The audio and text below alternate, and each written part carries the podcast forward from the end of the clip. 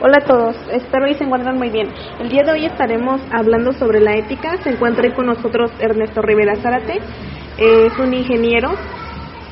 Eh, le estaremos aplicando dos sencillas preguntas que son qué significa para ti la ética y cómo aplicas la ética en tu profesión.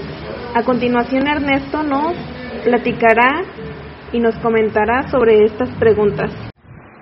Para mí la ética significa ser honesto con lo que hago y cómo lo aplico en mi profesión, eh, pues no abusando de, del cliente, eh, por ejemplo, viendo sus cualidades económicas o eh, sus tal vez sus, sus carencias culturales que cualquier otra persona podría o una persona sin ética podría abusar de todo esto, pero pues para mí es eso, lo aplico siendo honesto y justo.